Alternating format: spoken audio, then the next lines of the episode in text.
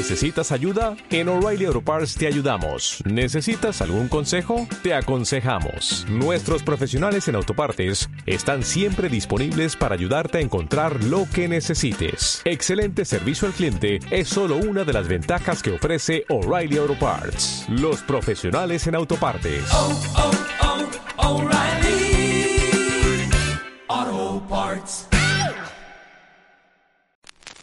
Quiero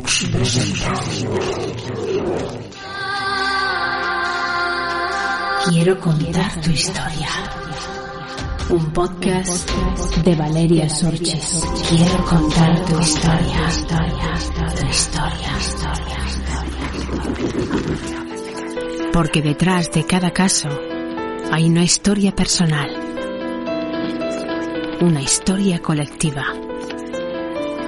Una historia que merece ser contada. Yo soy Valeria Surchis y quiero contar tu, historia. Tu historia. Tu historia.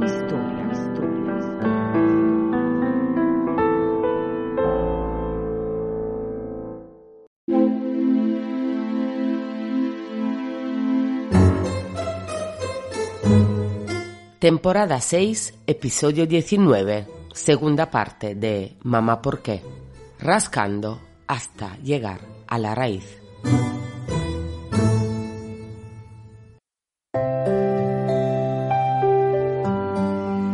Habíamos dejado a nuestra protagonista luchando con su vida en la etapa de la escuela primaria y empiezo este episodio contando desde cuándo empieza el instituto. Ella me dice textualmente, aquello fue aún peor.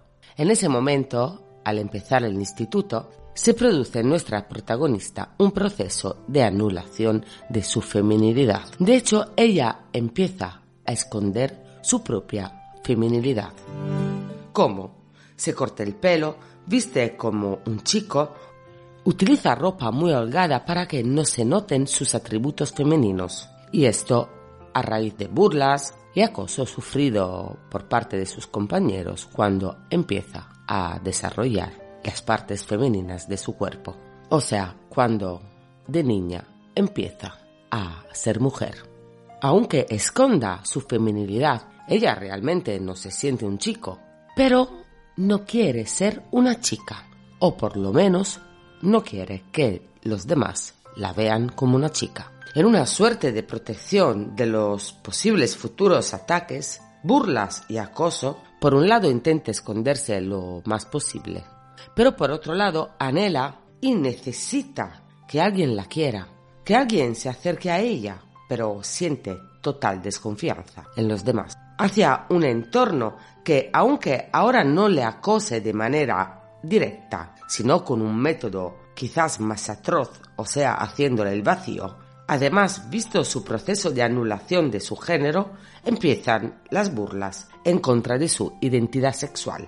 Una identidad sexual que ni ella tenía en ese momento clara. Ella misma no tenía nada claro, pero para los demás la situación sí que lo era. Ella era un machorro, una lesbiana.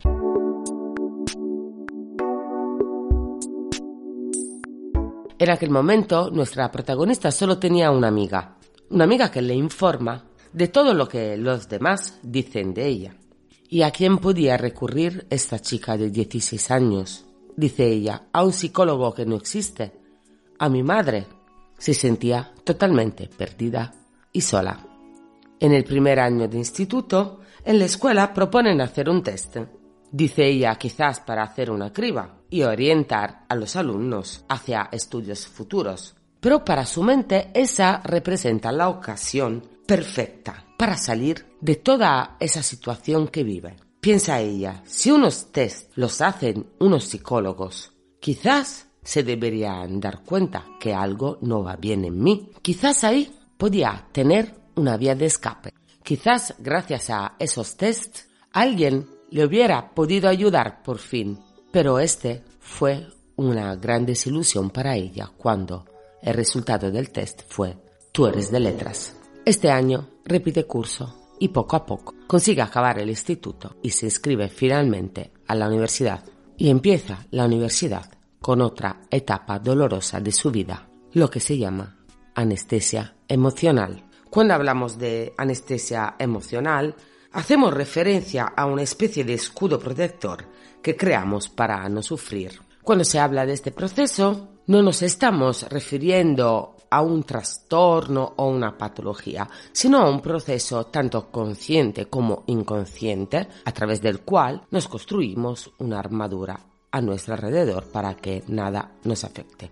Normalmente detrás de esto se esconde por lo general el miedo a sufrir y el miedo a afrontar emociones negativas, así que el individuo parece indiferente a todo, a todos los sentimientos, que sean sentimientos tristes, de rabia, de odio, de amor, etc. Nuestra protagonista me cuenta que en esta situación podía haber fácilmente recurrido a otro tipo de escape, como por ejemplo el uso de la droga o el uso del alcohol, pero ni eso estaba totalmente anestesiada. Pero en la universidad cambia algo.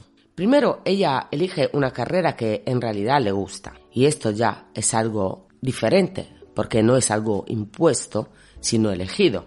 Y en el ambiente universitario encuentra a personas diferentes de aquellas que había previamente conocido. La gente es también más madura, alguna persona tiene algún que otro interés común a ella y se despierta algo en ella, el interés hacia los demás. También se enamora por primera vez en su vida. Se enamora de un compañero con el cual pasa mucho tiempo, con el cual hace trabajos de estudio, con el cual habla, se confía, etc. Sus notas cambian y parece ser que algo de normalidad entra en su vida, pero todo lo que parecía ir bien se desmorona en un segundo cuando viene rechazada sentimentalmente por este compañero del cual ella está enamorada y que no corresponde sus sentimientos en cuanto enamorado de otra persona.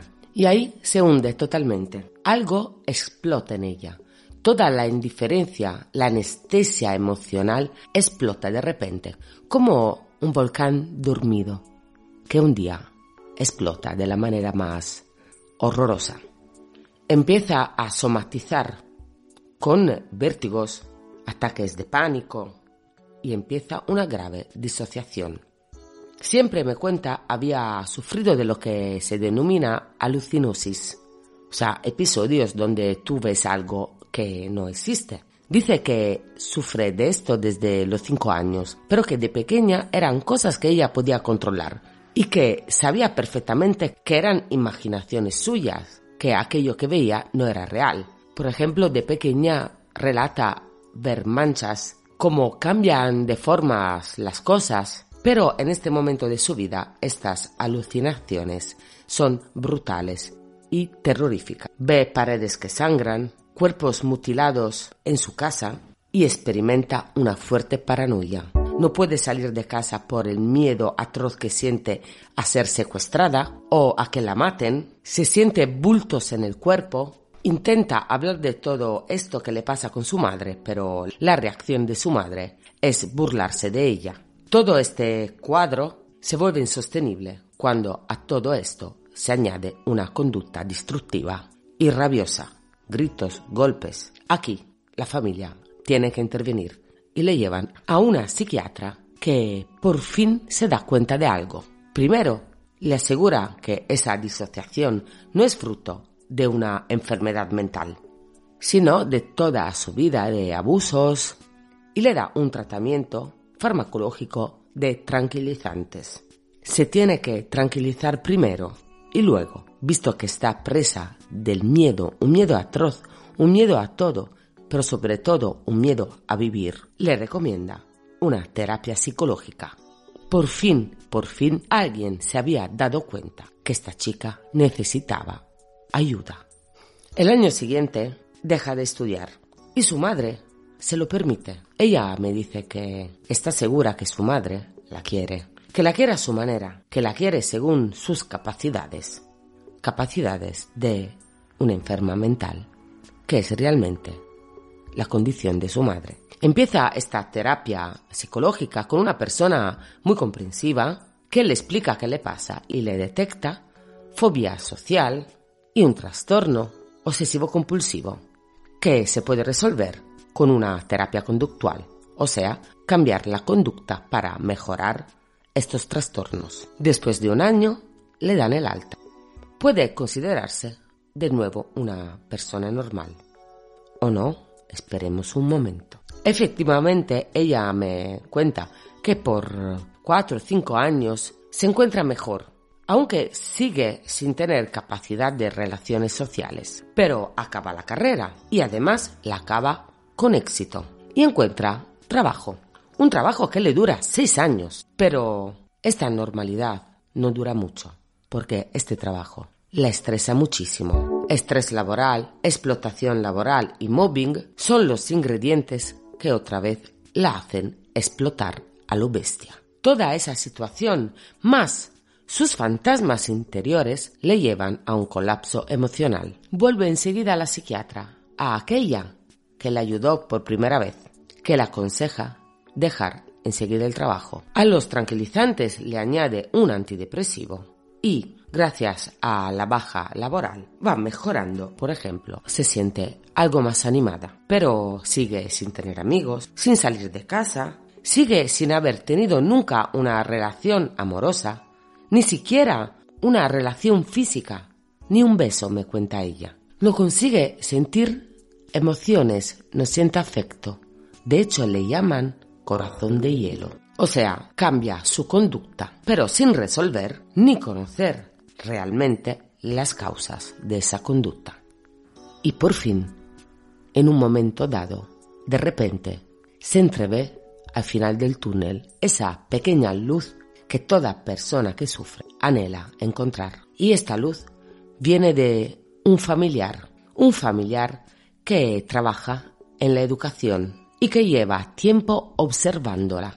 Y un día le dice que conoce a una niña pequeña que es idéntica a cómo era ella en su infancia. Y que esta niña ha sido, para decirlo de alguna manera que podáis todos comprender, diagnosticada como superdotada.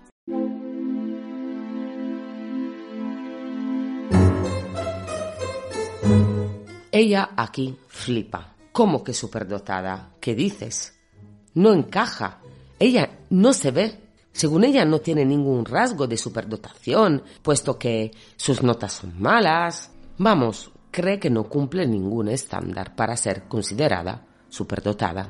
Pero se anima a ir a un sitio donde la puedan evaluar para ver si es posible algo así. De hecho, va a un centro psicológico donde encuentra, dice ella, después de cuatro terapias y ninguna causa de su malestar, a una psicóloga, una psicóloga que luego le sigue 11 años de su vida y, una vez dada de alta, se convierte en su amiga, encuentra, por fin, la solución a este enigma que era su vida para ella. Eres superdotada, además, eres Asperger. Y aquí ella me dice, esta es la primera vez que me dicen que yo era algo y no tenía algo. Me dice, yo no tenía un trastorno, yo era así, yo nací así. Y la psicóloga le explica que tiene parte de Asperger y parte de superdotación. Y lo que ella es es una mezcla de las dos cosas que según sus vivencias y su nivel de inteligencia se manifestaban en rasgos diferentes, rasgos de superdotación y rasgos de Asperger. O sea, sus peculiaridades eran una mezcla entre las dos cosas mezclada a su vez con sus vivencias. Por fin ve la luz, por fin quiero acabar con sus palabras. Alguien rascó hasta llegar a la raíz. Y eso fue solo el principio. Luego llegarían 11 años de duro trabajo. Pero ese principio, esa luz, era lo que ella estaba buscando toda su vida. Pero de esto, permitidme hablar en el próximo episodio, que será la conclusión de esta historia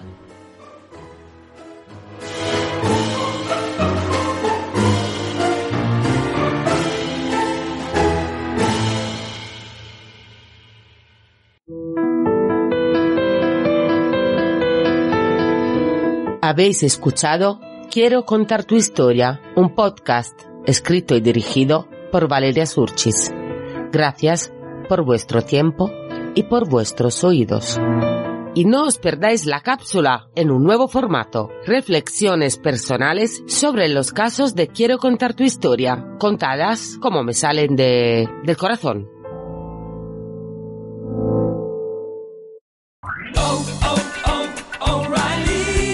¿Necesitas ayuda? En O'Reilly Auto Parts te ayudamos. ¿Necesitas algún consejo? Te aconsejamos. Nuestros profesionales en autopartes están siempre disponibles para ayudarte a encontrar lo que necesites. Excelente servicio al cliente es solo una de las ventajas que ofrece O'Reilly Auto Parts. Los profesionales en autopartes. oh, oh, O'Reilly.